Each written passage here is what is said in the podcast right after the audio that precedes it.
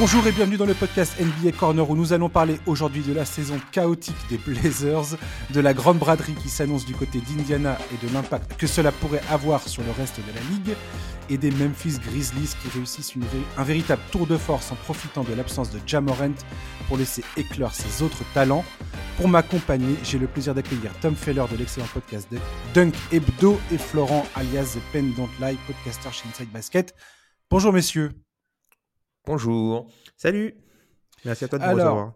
Bah, de rien. Mhm. On va parler alors de Portland pour commencer. Alors, j'ai présenté une saison chaotique. Florent, je suis désolé. Tu m'en veux ou pas?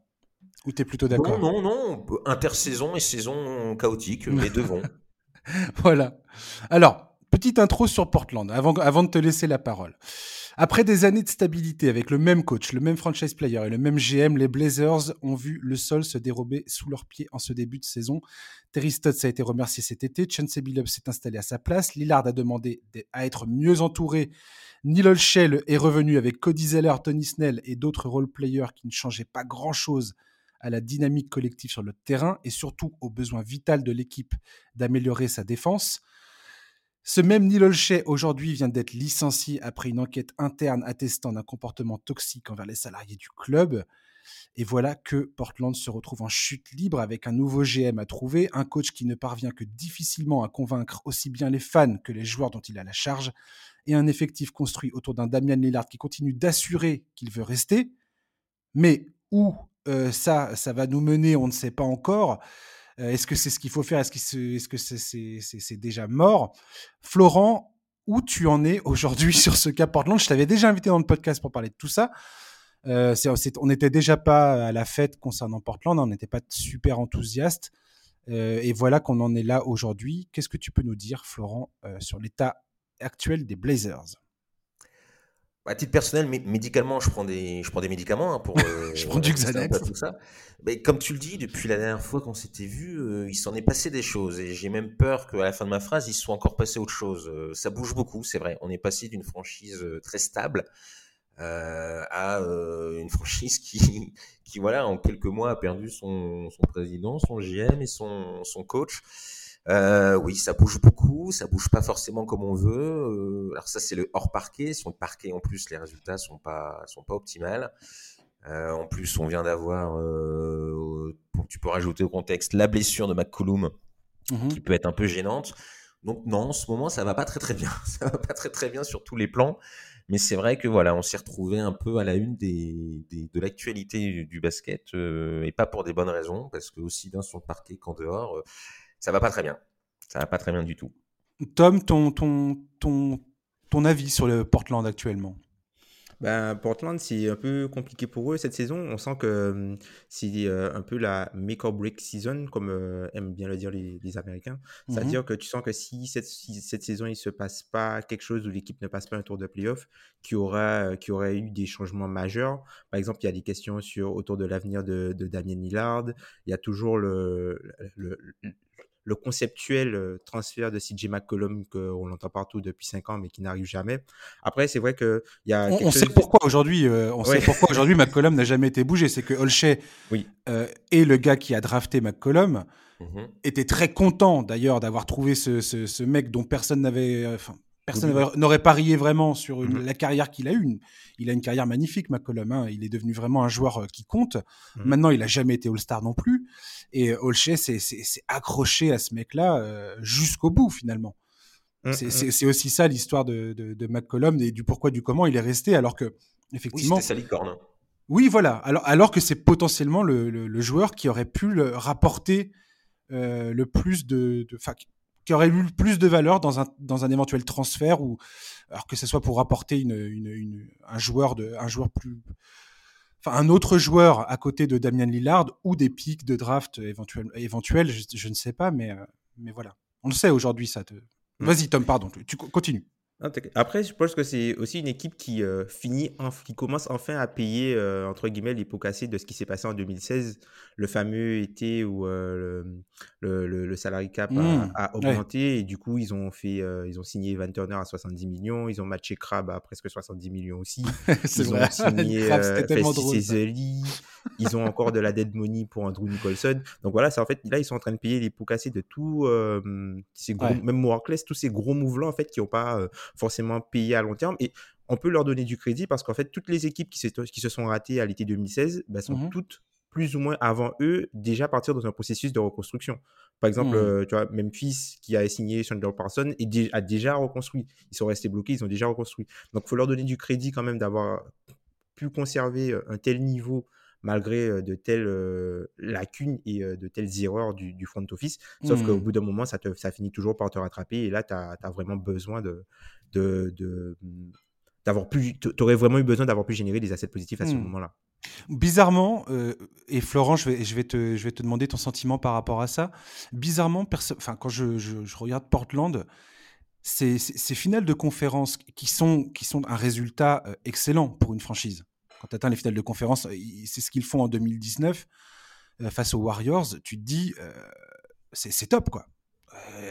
tu es dans le, es dans le final, dans le final four c'est un, un, vrai bon résultat pour n'importe quel fan euh, d'une équipe.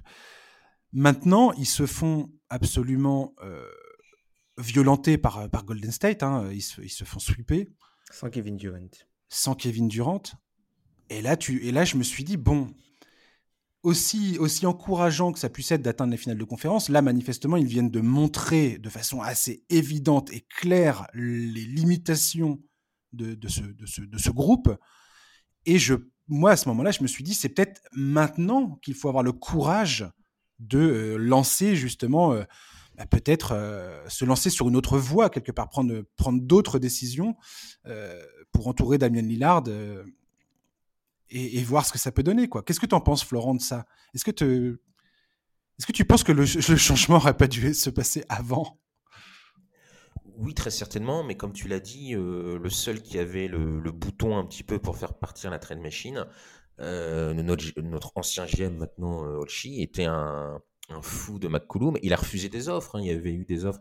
Il y avait eu, je pense notamment, euh, Jrolidé. Oui, en 2020, ouais. Voilà, qui nous avait torturé en playoff. on l'avait proposé contre McCollum avec que 3, ou 4 tours de draft, les mm-hmm. premiers tours de draft l'époque des, des, Pélicans. C'était une offre euh, tout à fait sérieuse et crédible. Elle a été immédiatement rejetée euh, sans être vraiment étudiée. Oui, il fallait peut-être. Ça fait plusieurs années. Hein.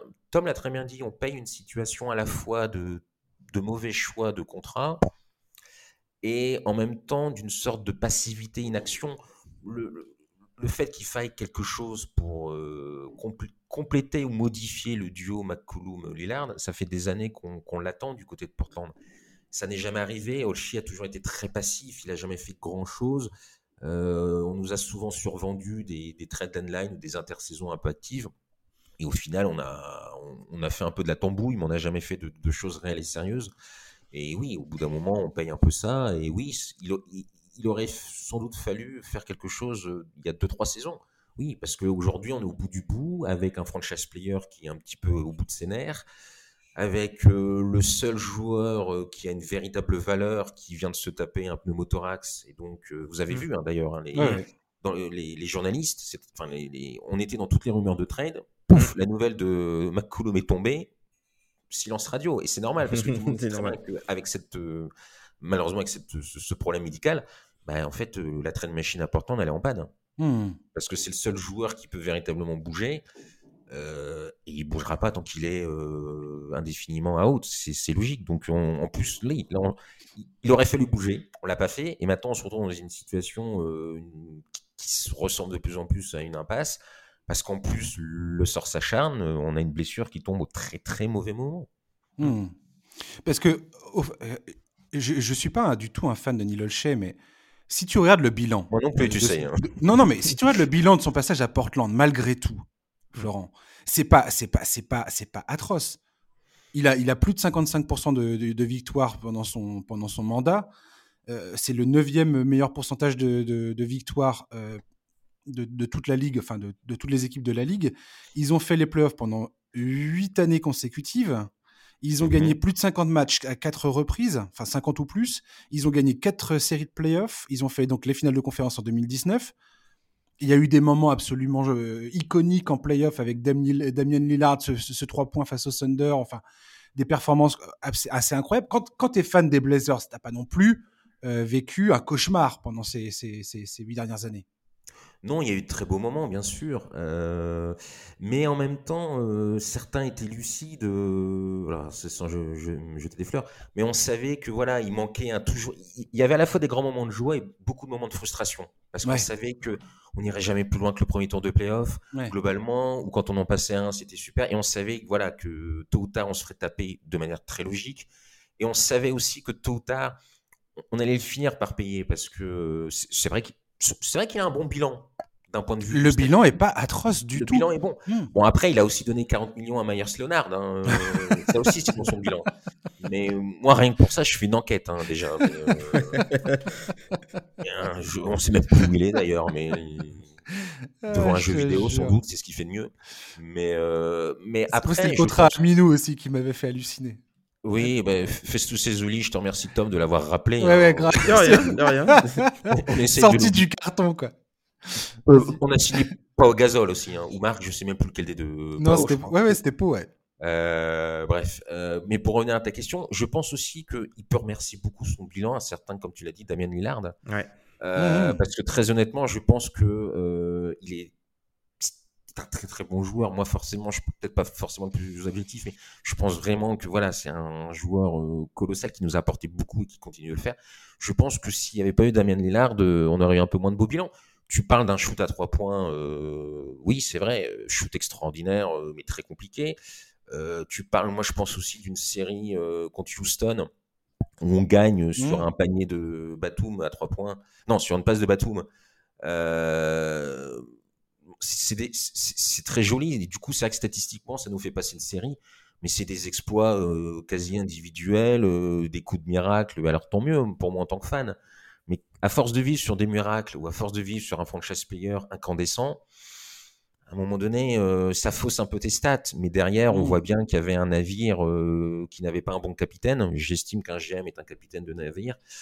Et là, voilà, le vent a tourné et on se dirige vers je ne sais quoi. Mais euh, voilà, je, pense que le bilan, le bilan qu'il a n'est pas forcément uniquement euh, le fruit de sa réussite, mais hmm. aussi le fruit d'avoir eu un joueur exceptionnel qui lui a sauvé les fesses euh, à plus d'une reprise. moi, moi sinon, ouais. Et sinon, il serait peut-être parti. Excuse-moi, je finis. Non, non je t'en prie, je t'en prie. Sinon, il serait peut-être parti bien plus tôt. Hein, ouais. Moi, j'ai envie de voir ça. Moi, je suis assez optimiste, en fait, par rapport à, ce départ de Neil Olshay. pourquoi? Parce que en fait, si son bilan euh, n'est pas n'est pas est, loin d'être loin d'être dégoûtant, il est même plutôt plutôt bon. Je trouve que euh, ça pose la question de, beaucoup de franchises NBA finalement. Est-ce que tu restes dans cette espèce de tiédeur euh, confortable et tu te satisfais de, de ça, de, saisons qui sont plus ou moins euh, bonne, euh, encourageante, où euh, tu arrives à, voilà, à, culminer sur une finale de conférence et, tu te satisfais de ça? Ou est-ce que quand tu as un franchise player de la trempe de Damien Lillard, est-ce que qui a aussi ses défauts, hein, je veux dire, on, peut en parler, hein, des défauts notamment défensifs de Damien Lillard. Bien sûr. Beaucoup de gens pointent du doigt ça aussi aujourd'hui. Le fait que ce gars-là est complètement immunisé contre toute critique, alors que bon, il faudrait quand même aussi à un moment ou un autre regarder euh, concrètement, le jeu d'Amian Lillard est, pointé du doigt quand même c'est certains manques qu'il a dans son jeu. Bref.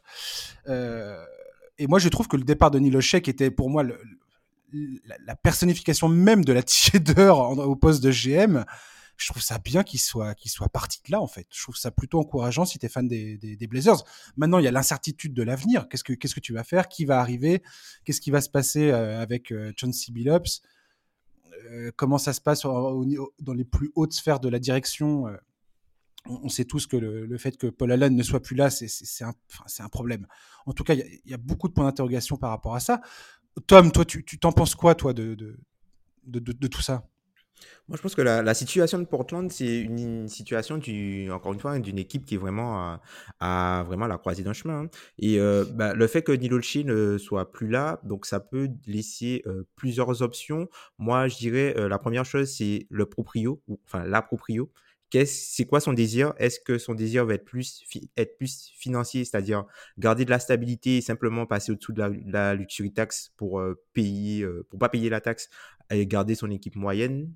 En ayant de la certitude de ne jamais, euh, entre guillemets, aller plus loin que le, peut-être le premier tour des playoffs? Ou est-ce que ce sera une stratégie un petit peu plus globale, à plus long terme, qui va, euh, euh, qui va, considérer, qui va consister pardon, à déconstruire progressivement l'équipe? Alors, dans un premier temps, en essayant d'injecter un peu de vie autour de Damien Lillard pour tester peut-être une dernière fois un run, ou si elle va carrément dire bon, on part sur un, processus de déconstruction à plus long terme, et dans ce cas-là, ça, va être bah, transférer peut-être Damien Lillard à la prochaine intersaison, et après faire partir les, différents membres. Puisque voilà, cette équipe-là, elle, arrive à un moment où son plancher est trop bas et son plafond n'est pas assez haut pour mmh. pouvoir rajouter des sous. Et même quand tu regardes les joueurs, par exemple, un peu prometteur du. Par exemple, un Simons, bah, il est en fin de contrat, il était déjà au-dessus de la luxury tax. Donc, à un moment donné, il va falloir faire des choix.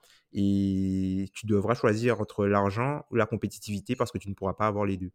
C'est ça, et, c'est vrai que le cas Lillard, dans ces cas-là, est très intéressant parce qu'il est éligible pour une extension de deux ans, mmh qui le paierait plus de 50 millions par, par, par, par saison sur les deux dernières années de contrat, jusqu'à ses 37 ans à peu près. Et, aujourd'hui, les Blazers sont, bah, doivent se poser la question est-ce que c'est souhaitable? Est-ce que c'est ce qu'on veut? Flo, tu t'en penses quoi, toi, de, de, Portland et des décisions à faire là, immédiates Est-ce que Lillard, on continue de construire autour de lui? Est-ce que on appuie sur la touche reset total et on repart de, de complètement On fait quoi? Appuyer sur la touche reset avec un, joueur comme Lillard qui qui est pas non plus euh, enfin qui est encore plus ou moins dans son prime même si la Bien sûr. De, son prime reste assez court. Mmh. c'est quand même assez courageux. Je vois pas beaucoup de, de franchises oser euh, tout faire sauter quand un joueur comme euh, comme Lillard. Donc je pense que ça va être très compliqué. A fortiori alors après Tom l'a dit ça dépendra aussi des, de la de la politique de la présidente mais euh, je vois mal encore plus un, GM, un néo-GM, euh, tout faire sauter. Euh, ta première décision à Portland, c'est de faire sauter Lillard. Il mm-hmm. faut, faut, faut, le faire. Hein. Moi, je pars surtout toujours du principe que le premier job d'un GM, c'est de ne pas se faire virer. Pour moi, c'est comme ça qu'ils analysent leur move. Donc, je pense qu'aucun GM mm. n'osera le faire. Sauf si vraiment tu as le, le, le, enfin, l'aval de, de la proprio, mais j'y crois assez peu. Après, je dirais très honnêtement, moi je pense que ça va se terminer par ils vont lui signer son extension. Et euh, Lillard aura à la fois l'argent et une franchise, euh, une sorte de gloire euh, liée à Portland. Hmm. À titre personnel, il se plaît aussi beaucoup à Portland. On est, on est, d'accord que ça va on est tous d'accord que faire ça, c'est aussi plomber les finances du, club. Hein. Oui, oui, mais je pense. On est d'accord. Enfin, je veux dire qu'on on parle bien de la même chose. On est d'accord. Oui, oui, j'ai parfaitement conscience de, de, la face cachée euh, de, de, ce projet, mais je pense qu'ils n'oseront pas euh, toucher Lillard. Je pense qu'ils hmm. le garderont. Je pense qu'ils vont le prolonger. Et je pense que lui aura d'un côté l'argent, le, le, plaisir de vivre à Portland parce qu'il s'y plaît, et puis une certaine, euh, il aura une franchise qui sera dévouée corps et âme à lui.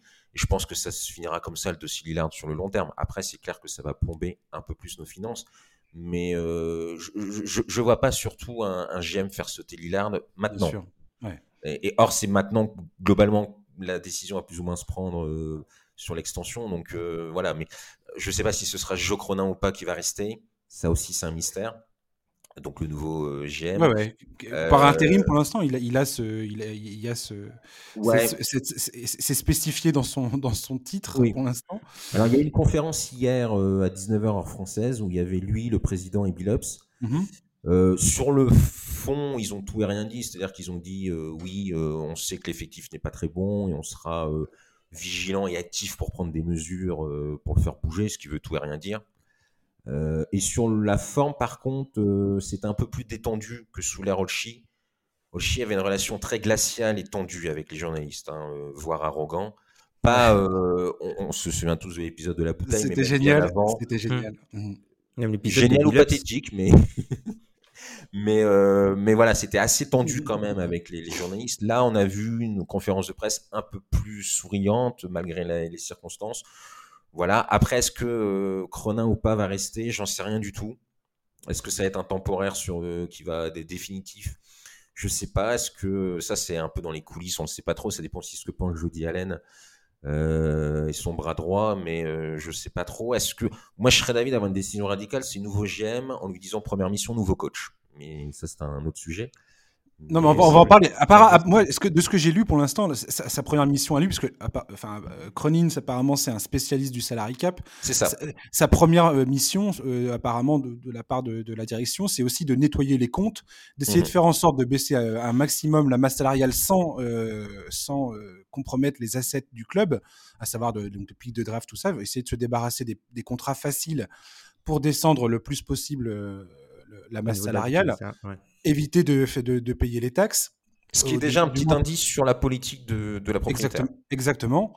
Et ensuite, de, à, mon avis, ça passera par une remise à plat. Est-ce que, est-ce que ça sera le gars qui va, qui va rester, enfin, est-ce qu'il va rester en poste? Je pense que potentiellement oui. Euh, est-ce qu'ils vont nommer un nouveau GM ça, ça, reste à voir. pour l'instant, on n'en sait rien du tout mais euh, je pense que c'est tout à fait aussi dans les. Enfin, ça va être étudié, cette question-là, et c'est, pas tout à fait impossible qu'ils prennent quelqu'un d'autre. Mmh. Euh, maintenant, voilà, moi, ma dernière question que j'ai envie de vous poser à tous les deux, et on va commencer par toi, Tom, et on finira par toi, Florent, c'est euh, quid de Chauncey Billups donc, j'arrête pas d'entendre ça. Chauncey Billups donc, n'est pas le choix du nouveau GM qui n'a pas toujours, qui n'a toujours pas été recruté. Donc, euh, Billups, en plus, manifestement, c'est pas la teuf dans le vestiaire avec les joueurs. Il arrête pas de s'en prendre euh, aux joueurs, notamment aux joueurs du 5 majeur. Hein. Il, il, arrête pas de dire que euh, les gars du banc ont plus démontrent plus d'énergie sur le terrain que, que, mmh. que, les, gars du 5 majeur. Tom, euh, Chauncey Billups, est-ce que tu penses que c'est euh, c'est la solution à long terme du côté Portland? Ça Mais ça serait complètement fou que le gars, que le gars reste pas en plus, parce qu'il vient d'arriver.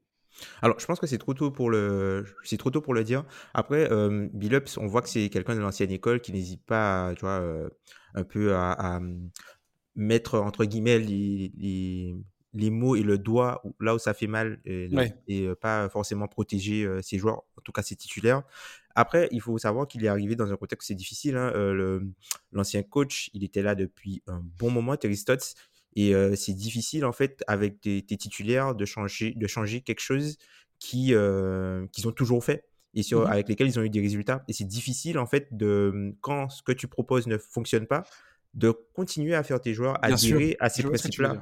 Et donc, c'est très difficile. Donc, on a vu, euh, ils, ont essayé euh, un changement défensif avec, euh, en étant beaucoup plus agressif sur le pick and roll, notamment avec pas mal de, de, de, edge, de recover, avec Njokic qui montait quasiment au niveau du porteur de balle. Mais en fait, Njokic, la, la grosse problématique, c'est qu'il a, enfin, en début de saison, en tout cas, là, ça va un petit peu mieux, mais il n'avait pas le, le, le, coffre pour avoir toute la charge de, de pendant quatre, pendant 48 minutes quoi pour il pouvait pas. du coup il joue il joue moins de 30 minutes par match parce qu'il n'a pas la, capacité physique à mmh. tenir ce type de, de jeu vraiment euh, de couverture défensive en fait. Il très agressif.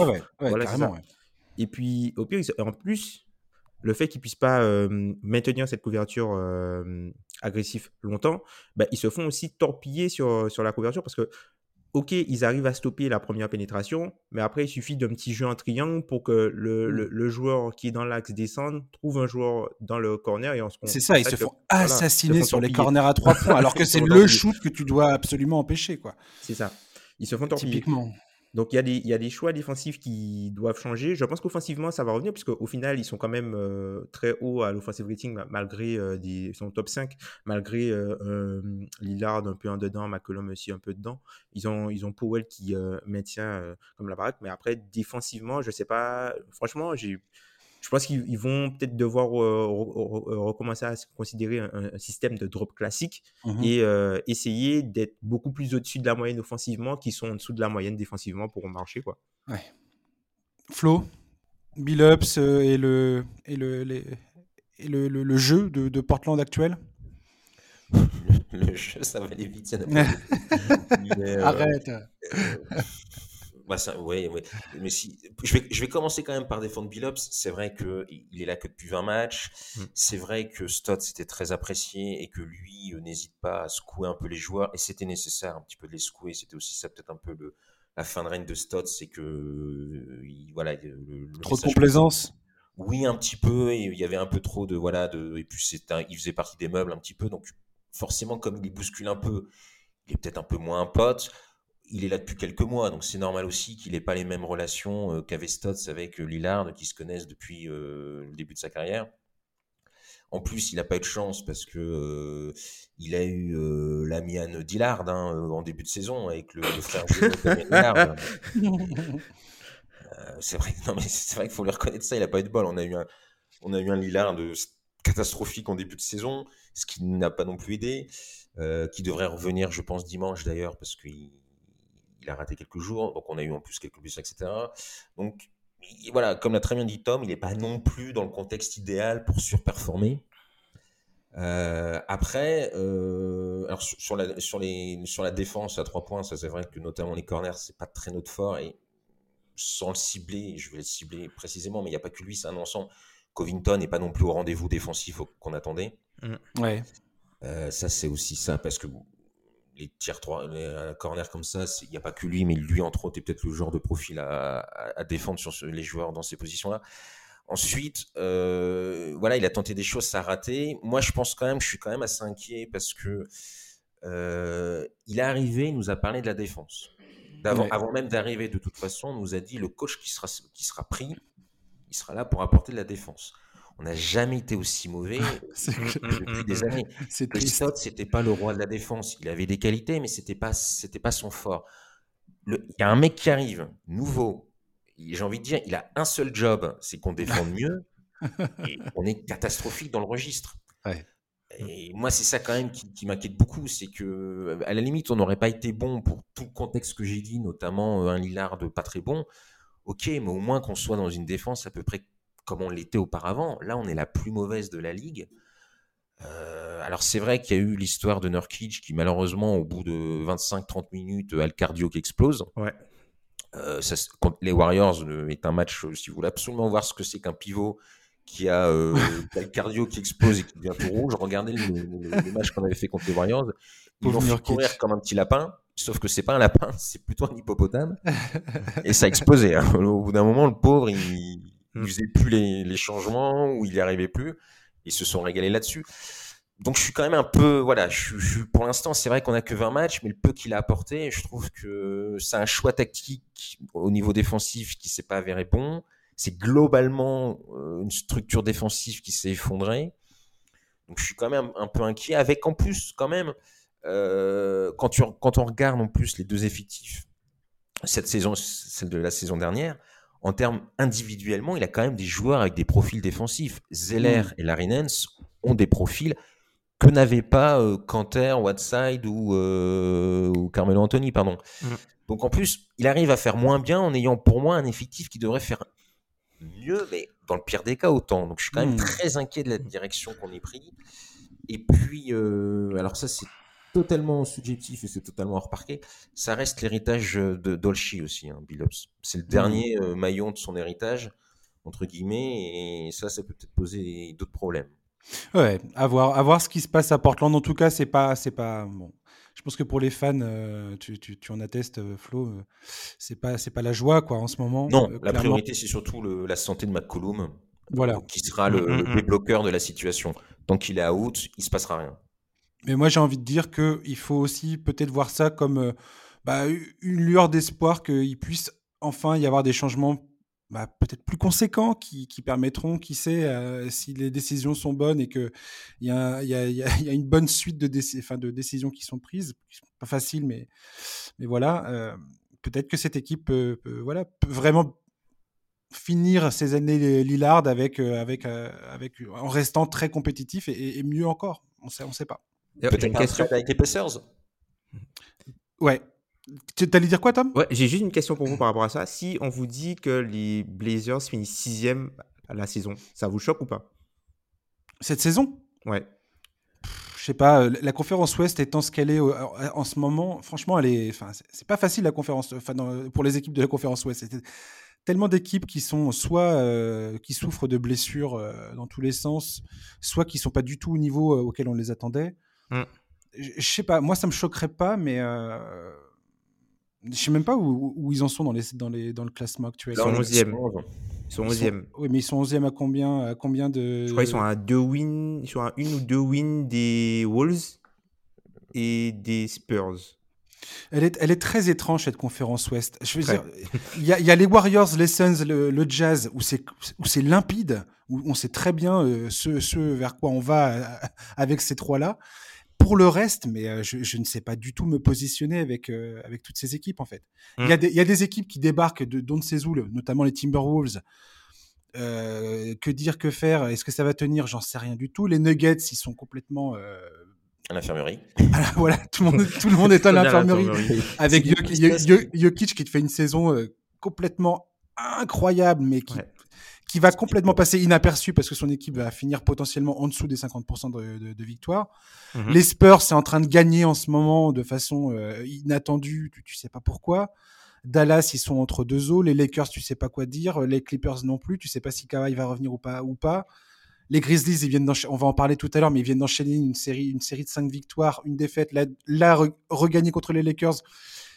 Qu'est-ce que tu veux faire de tout ça? C'est très compliqué en fait à lire cette, cette, cette conférence Ouest et, les, Kings sont là, et les Kings, sont, là, dixième. C'est fou. Si les Kings sont là, ça veut dire que c'est fou. Gratos. Donc voilà. Non mais sixième, moi je signe, hein, euh, sans, sans, problème. Je pense que dans le meilleur des cas, on fera clean, mais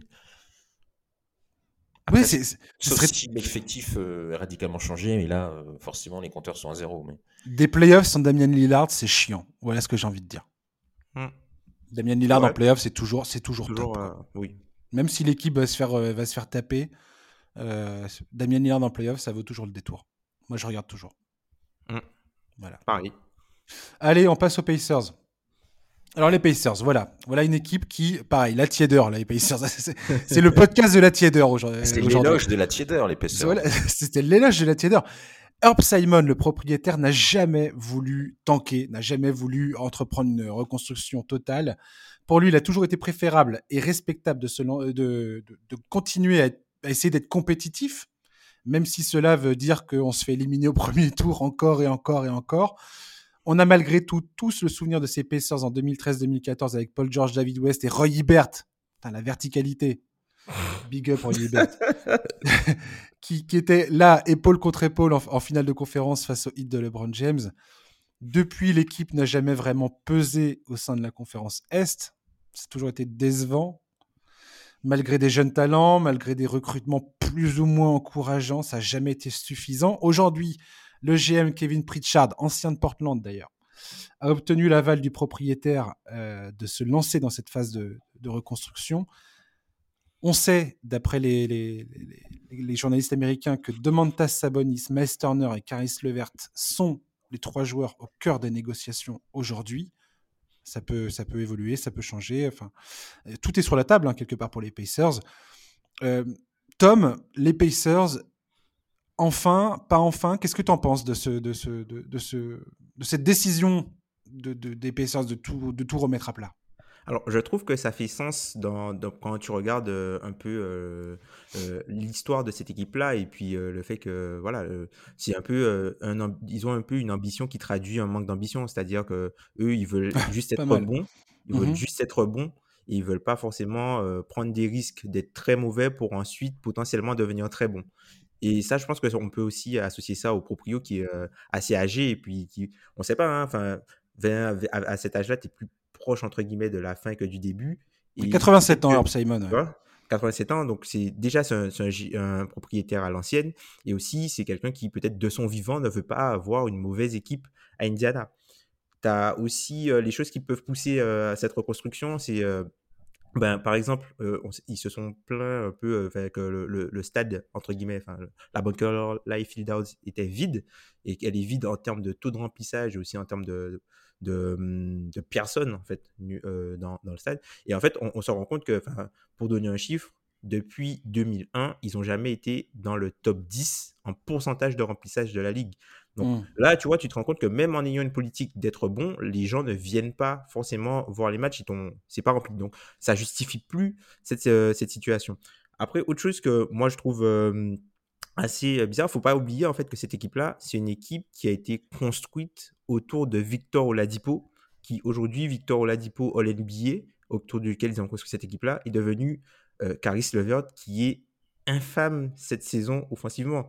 Par, exemple, quand tu prends tous les joueurs qui ont En même temps, Caris Levert, s'il y a un joueur qui a, ah. pas de bol, c'est bien ce gars-là, quoi, j'ai envie de te dire. En termes de blessures et de, de, soucis euh, de santé, mon Dieu, quoi.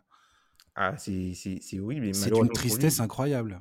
Malheureusement pour lui, tu vois, par exemple, offensivement cette saison, parmi les, joueurs qui ont plus de 25% de taux d'usage, c'est-à-dire mmh. l'utilisation de la balle, les shoots, passes, tout ça, et perte de balle, et, quand tu regardes le true shooting de ces joueurs-là, il y en a 49, il est 46e. Non, mais ça m'étonne pas, ouais. La moyenne est à 5, la moyenne est à 55, il est la moyenne est à 55, il est à 49%. Il va avoir besoin de temps, ouais. Et les personnes qui sont derrière lui, c'est Reggie Jackson, Jalen Suggs et Kate Cunningham.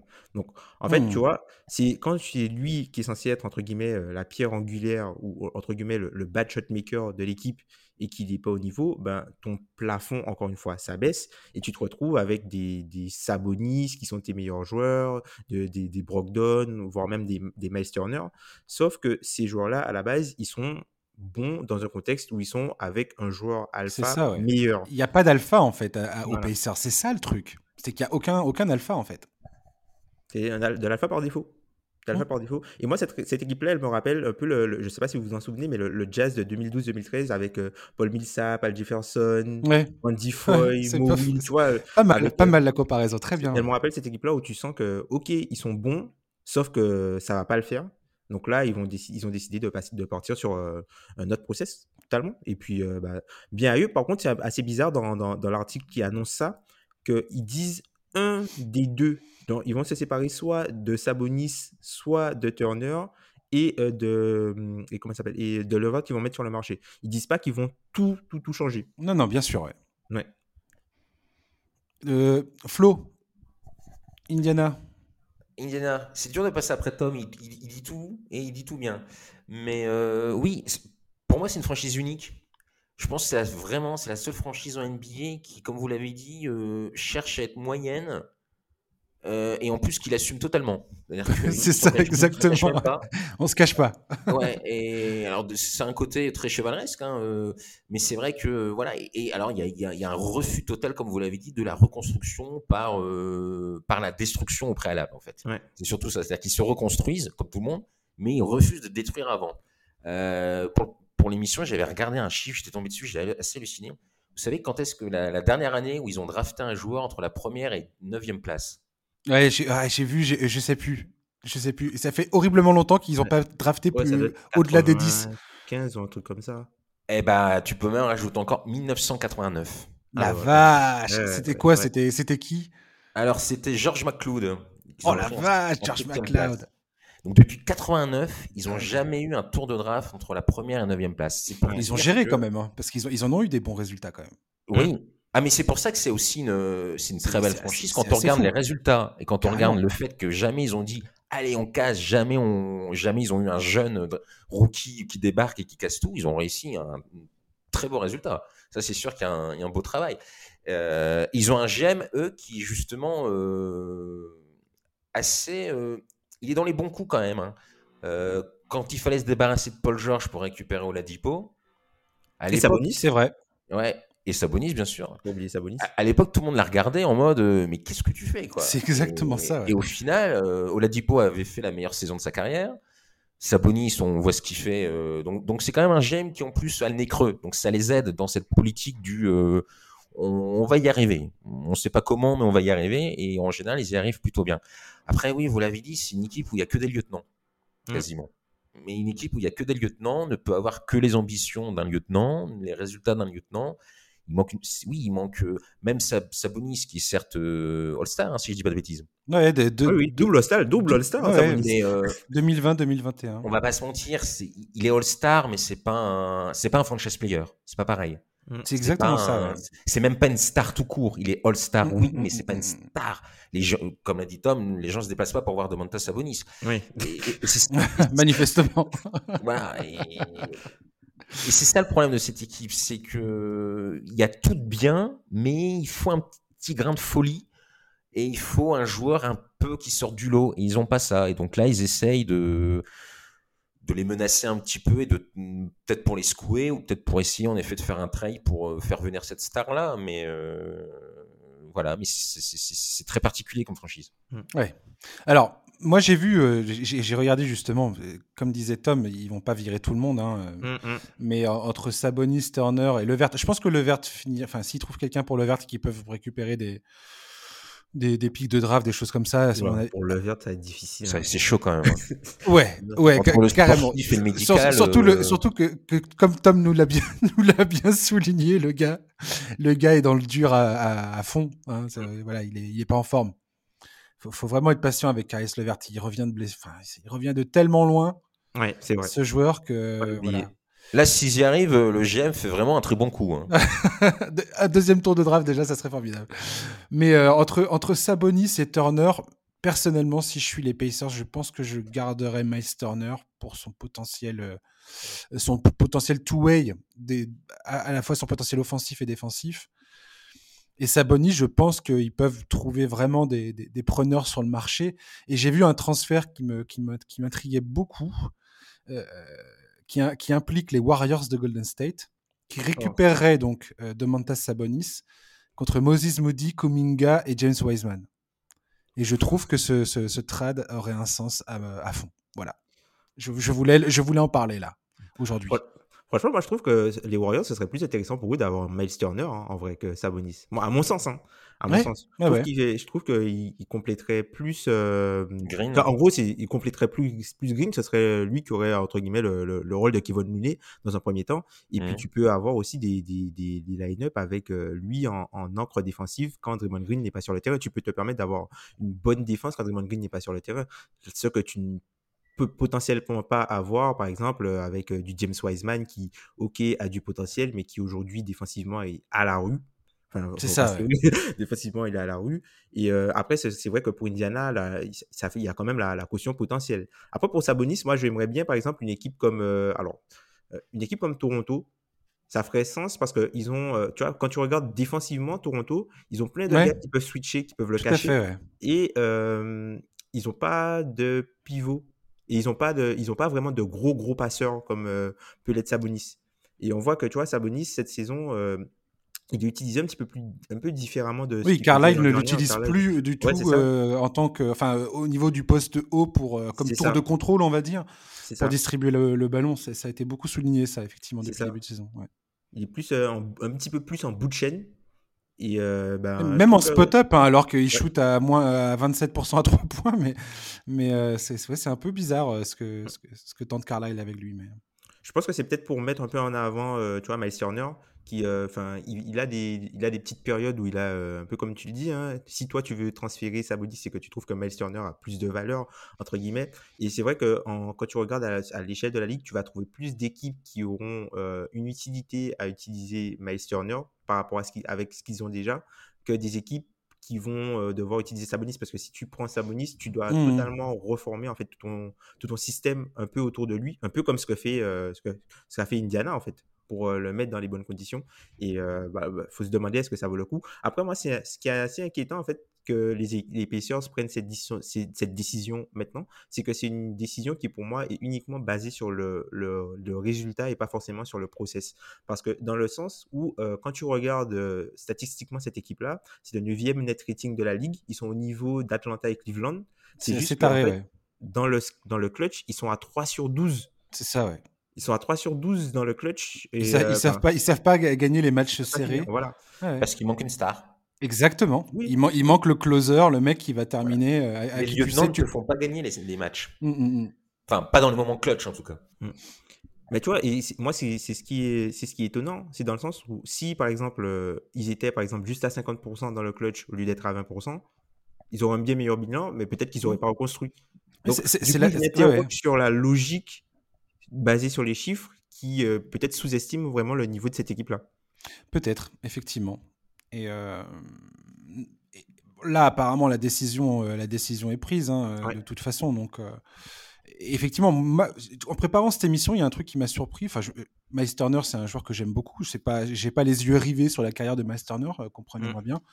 Et en préparant cette émission, euh, j'ai été sur, enfin, surpris, je peux le dire, euh, de voir que Miles Turner est un joueur qui est en constante progression depuis son entrée dans la ligue, mmh. et que cette saison, il est en train de, il s'est plaint là d'être d'être un peu utilisé et considéré comme un, un role player, euh, un role player de luxe à Indiana.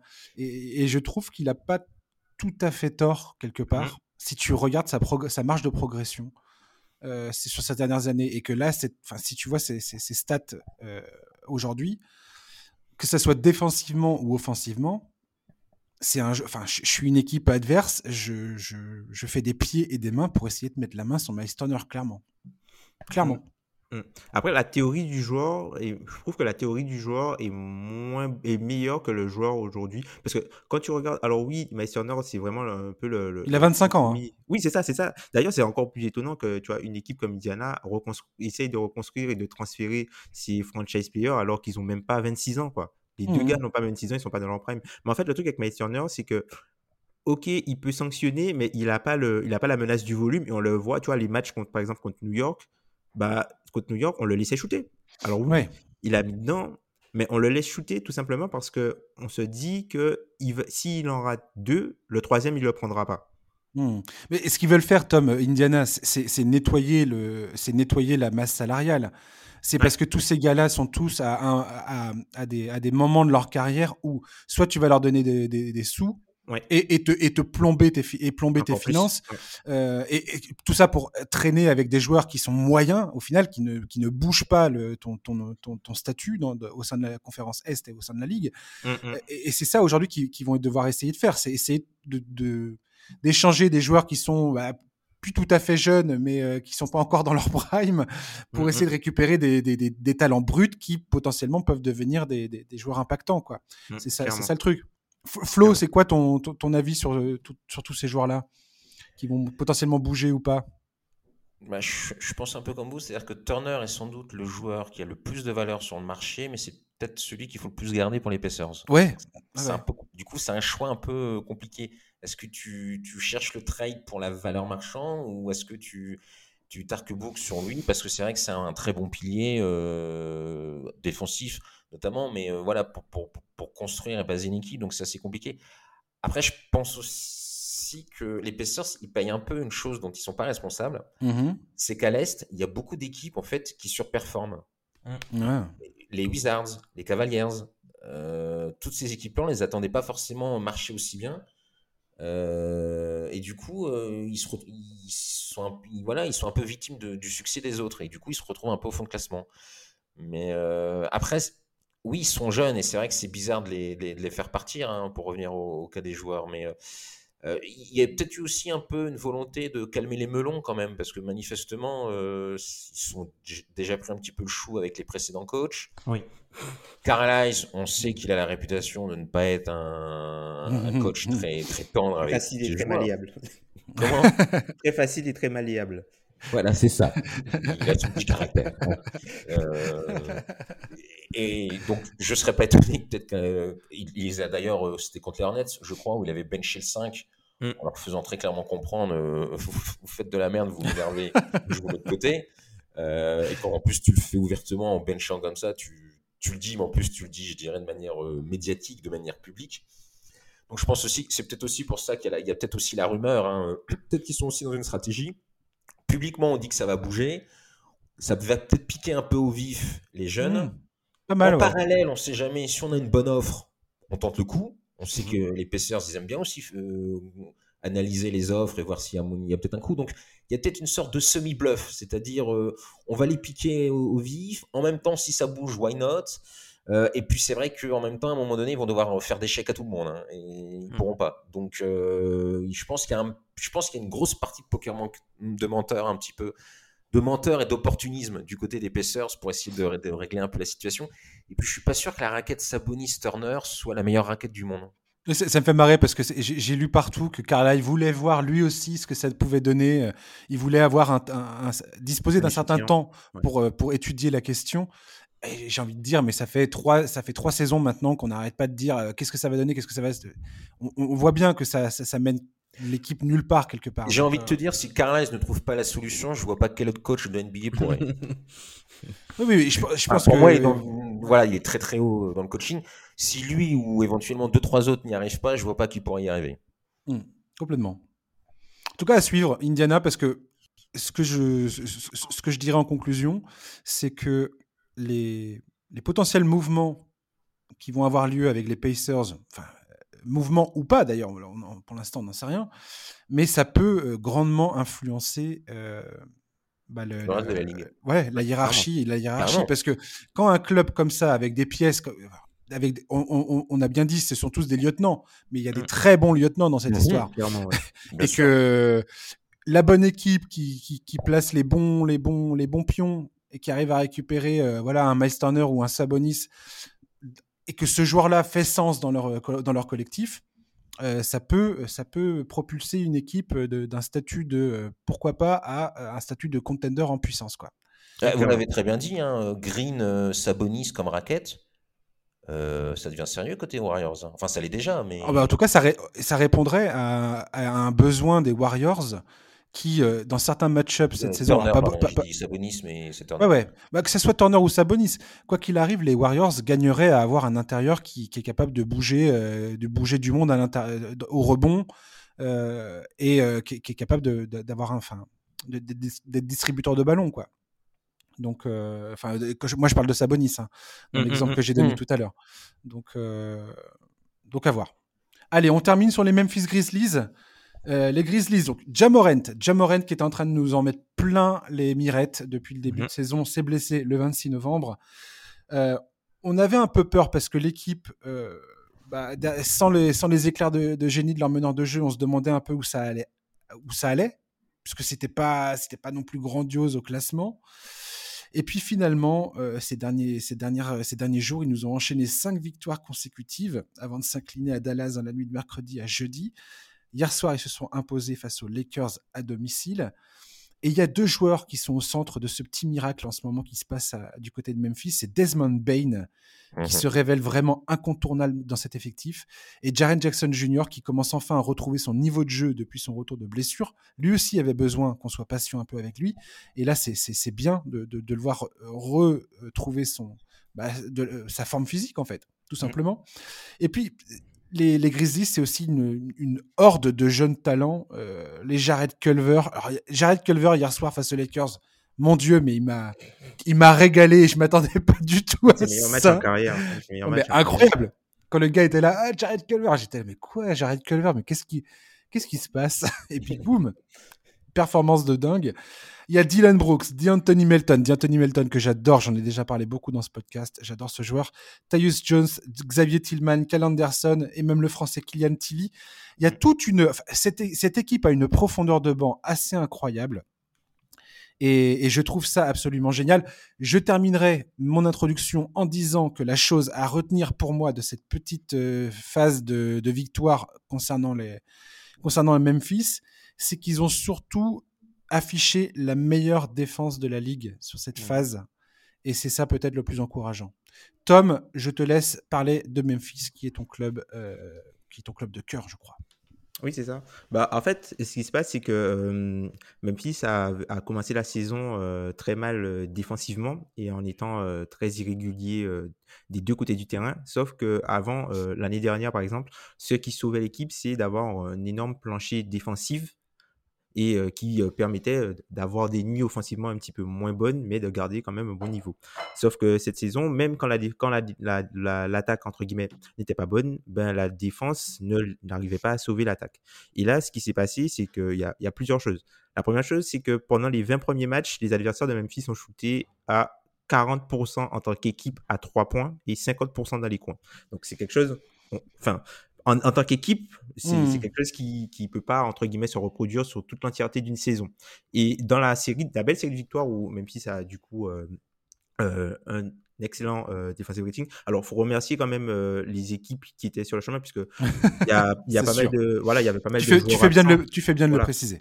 Il y avait pas mal de, de joueurs absents, donc. Tout à fait ça aussi explique, cela explique cela. voilà, ceci explique cela. Mais euh, par exemple, là, les, les, adversaires shootaient à 27% à 3 points. Donc, en termes de, de variance, déjà, on, on, récupère une partie de la défense là. Et il y a deux autres facteurs pour moi qui peuvent expliquer ça. La première chose, c'est Jamorant. Alors, offensivement, Jamorant, il est bon, mais défensivement, c'est quelqu'un qui meurt beaucoup sur les écrans, mmh qui a du mal à naviguer aussi à travers les écrans non porteurs.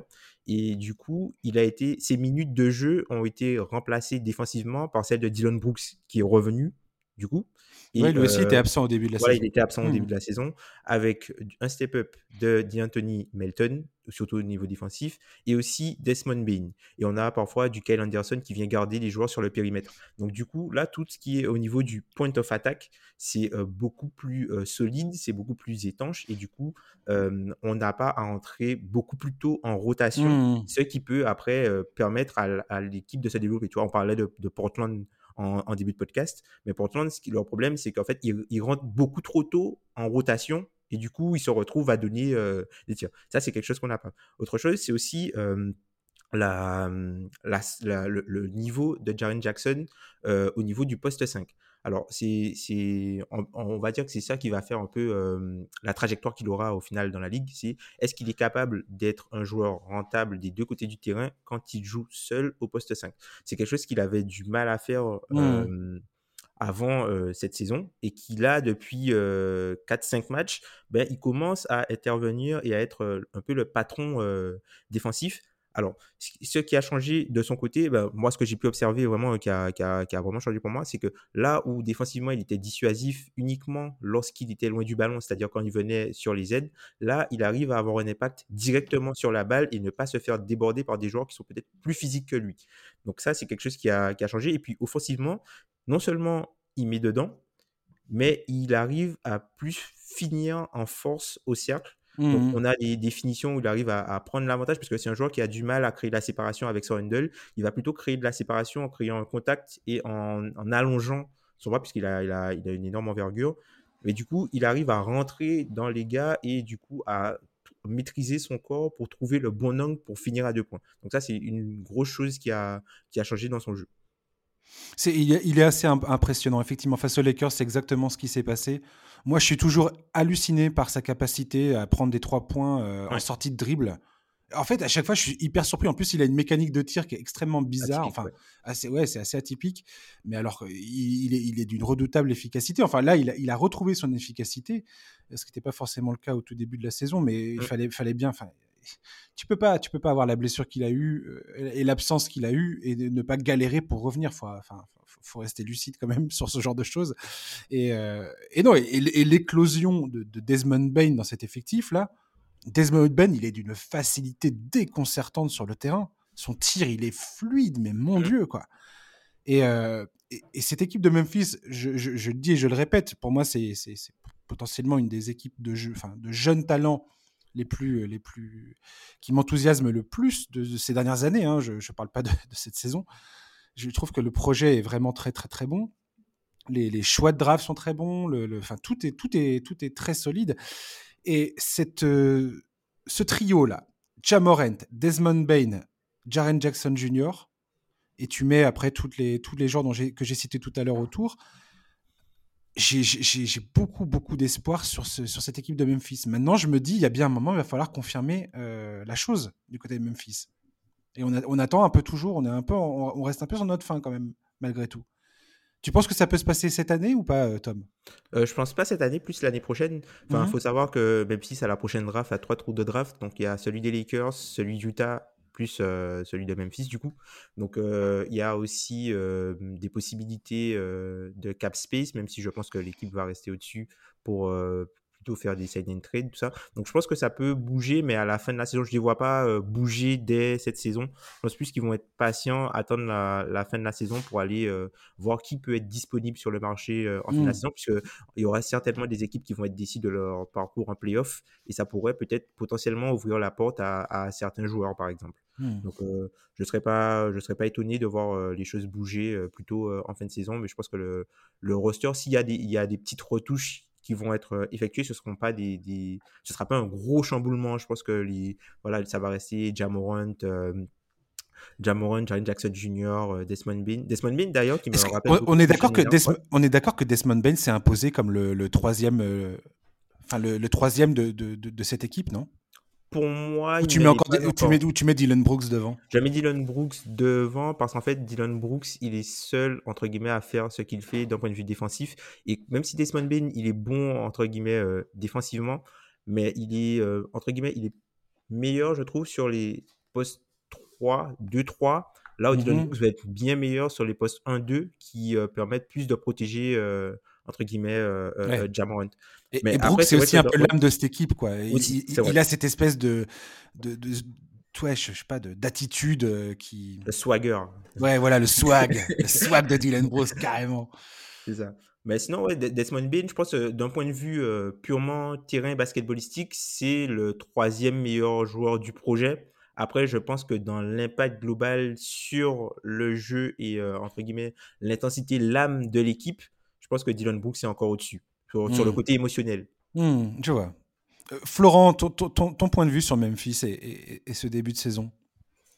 À passer des Blazers, puis les Pacers, ensuite aux Grizzlies. Euh, bah, fallait, mettre un, fallait mettre un peu de piment dans, ce, dans ce numéro, parce que tu vois, la tiédeur, ça va 5 minutes. ouais, c'est gentil même pour la tiédeur. Mais oui. Oh, arrête. Ouais, c'est bon. À la base, j'ai une sympathie en plus pour cette équipe, mais euh, elle est, ouais, elle est, agréable à regarder, elle a des résultats, en plus elle a la manière, c'est, une équipe sexy.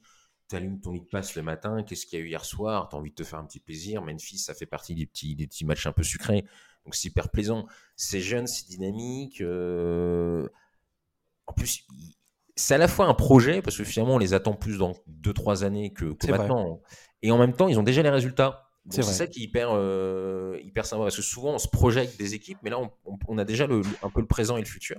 Mais ouais, c'est hyper cool. Moi je suis très content pour Jaren Jackson Jr. que j'aime beaucoup et vraiment sa blessure ça m'a attristé. Hmm. C'est hyper cool qu'il soit revenu et c'est vrai que du coup ça, il apporte énormément à cette équipe. C'est une équipe voilà hyper agréable et en plus c'est chouette parce que ils, ont une base défensive donc en plus il y a un petit clin d'œil au Grit and Grid, un peu la culture de, des Grizzlies, mais ouais. Euh, Jenkins, leur coach, fait du bon boulot et c'est mmh vraiment plaisant. Et puis, euh, ils ont peur de rien, quoi. C'est des... Ils ont peur de rien. On sent, c'est des gamins pour la plupart. Le plus vieux, ça doit être euh, parmi les quatre, c'est Steven, Adams. Steven Adams et Kyle Anderson, ils ont 28 ans. c'est ça, ouais. C'est ça, ouais. Ce qui n'est pas non plus si vieux que ça non plus. Mais, euh, et les autres, enfin, Jamorant, c'est le franchise player, mais en plus, il l'assume totalement que ce soit sur le terrain, mais même en dehors. Il a, la classe à tous les niveaux, Jamal. Ouais, puis il a un discours. Euh, clairement, il a compris que c'était lui le chef. Bon, bah ok, je vais, je vais mettre la casquette et puis je vais avoir l'attitude, le discours de. Mais il n'est pas arrogant. Il est pas arrogant. C'est ça que j'aime bien.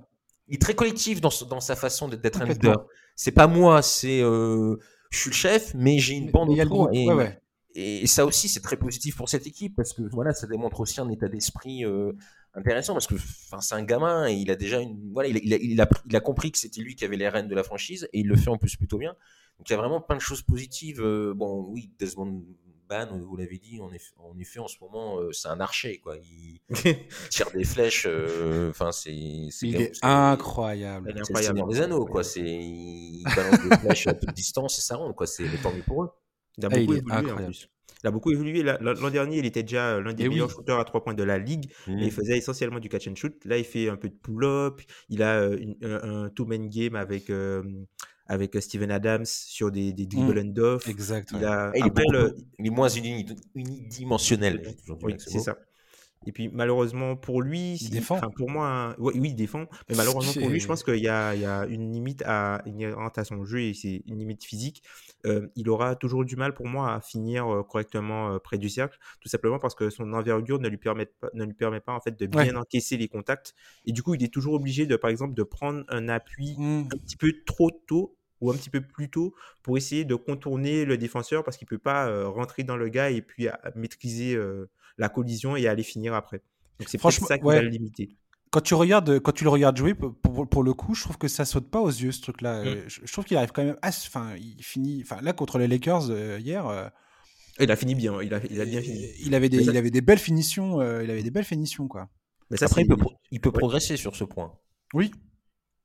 Quand en plus, il a l'air d'avoir une certaine une certaine intelligence de jeu. En plus, il peut peut-être apprendre à, mieux maîtriser euh, les contacts, etc. Donc, ça encore, ça peut se progresser. Mais non, la vraie question, c'est est-ce que Jamorant doit revenir? Ah, bah, bien sûr, euh, pas, de, pas des oui théories par ici, monsieur.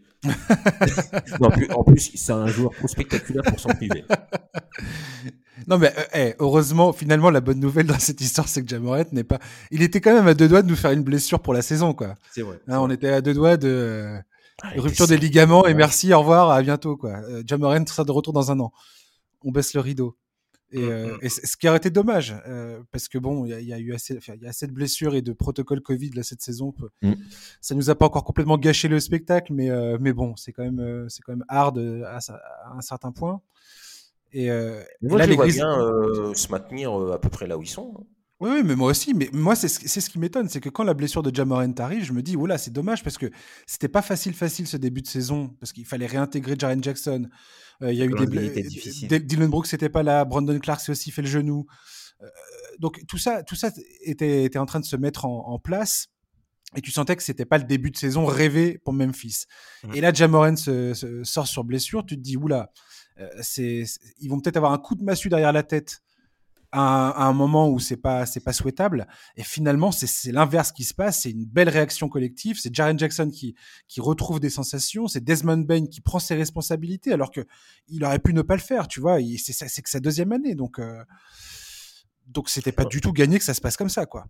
Ce qu'on attend, c'est en playoff, c'est pas, pas un parcours de fou, mais pourquoi pas tenter un coup, premier tour, euh, acquérir un peu d'expérience, ils sont encore jeunes. Hein, faut, faut pas aller trop vite. C'est toujours le danger quand les, jeunes équipes mm. marchent bien, c'est qu'on veut aller un peu trop vite. Exact.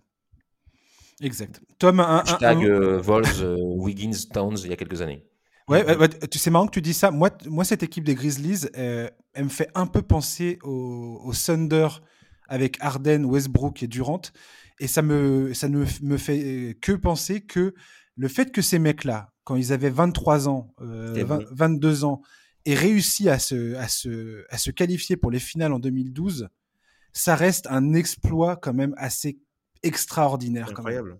C'est incroyable. Quand tu regardes aujourd'hui avec le recul ce, ce, ce, truc-là, les gars se font sortir au premier tour en 2010 par les Lakers de Kobe Bryant qui vont gagner le titre d'ailleurs cette saison-là. Mhm. En 2011, ils se font sortir par les Mavericks qui vont remporter le titre également en, en, finale de conférence. Euh, et ils se battent comme des, ils se battent comme des beaux diables. Et en 2012, ils vont en finale et ils perdent contre le Heat, où on oublie très rapidement, parce que le Game 5, c'est joué en 5 matchs.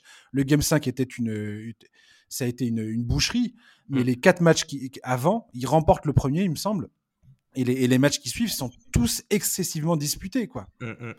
Et c'est là où tu te dis, mais ces trois mecs-là, Arden, Durant, euh, Westbrook, on c'est un témoignage de leur, euh, bah, de leur talent absolument incroyable. Quoi. Et précocité, oui. Ouais, cette précocité. Euh, Parce que 23 ans, aller en finale NBA, c'est pas. Ou On est dans le leader. C'est pas normal, entre guillemets. Ouais. Tu disais quoi, Tom? En étant les leaders. Oui, en étant euh, le, les, Oui, oui, bien sûr, en étant les leaders, en étant voilà, en ayant un rôle. Oui, oui bien sûr. Pas si on est le huitième homme du citron, mais. Euh, Hmm. C'est là où. Je me dis, alors, les Grizzlies, c'est peut-être too much de mettre ça sur les épaules de Morent, euh, Jaren Jackson Jr. et Brooks Bain, selon euh, qui on met en troisième. Euh, et peu importe, quelque part.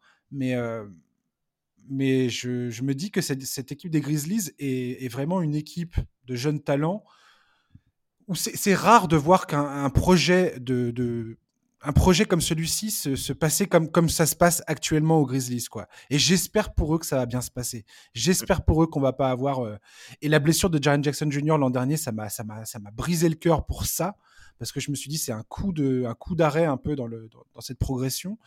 Et j'espérais vraiment qu'il allait revenir euh, en forme. Et, moi, je suis très content de le voir. Euh, bah, de le voir performer comme il le fait actuellement. Parce que là, en ce moment, Jaren Jackson Jr., c'est plus de 50% au tir, 40, plus de 40% à 3 points. Enfin, c'est, c'est très très bon. C'est très très bon. c'est un chouette joueur en plus. Ouais, j'adore. Voilà. Bah, merci beaucoup, messieurs, de, de nous avoir accompagnés. Bah, merci podcast. À toi. Merci à toi. Bah ouais. Et puis, euh, bah on, se on se revoit, on se refait ça bientôt. Yes. Au prochain changement de coach. Pour, euh, selon Portland, selon Memphis, on verra bien. Ah Merci bah. Je le souhaite pas.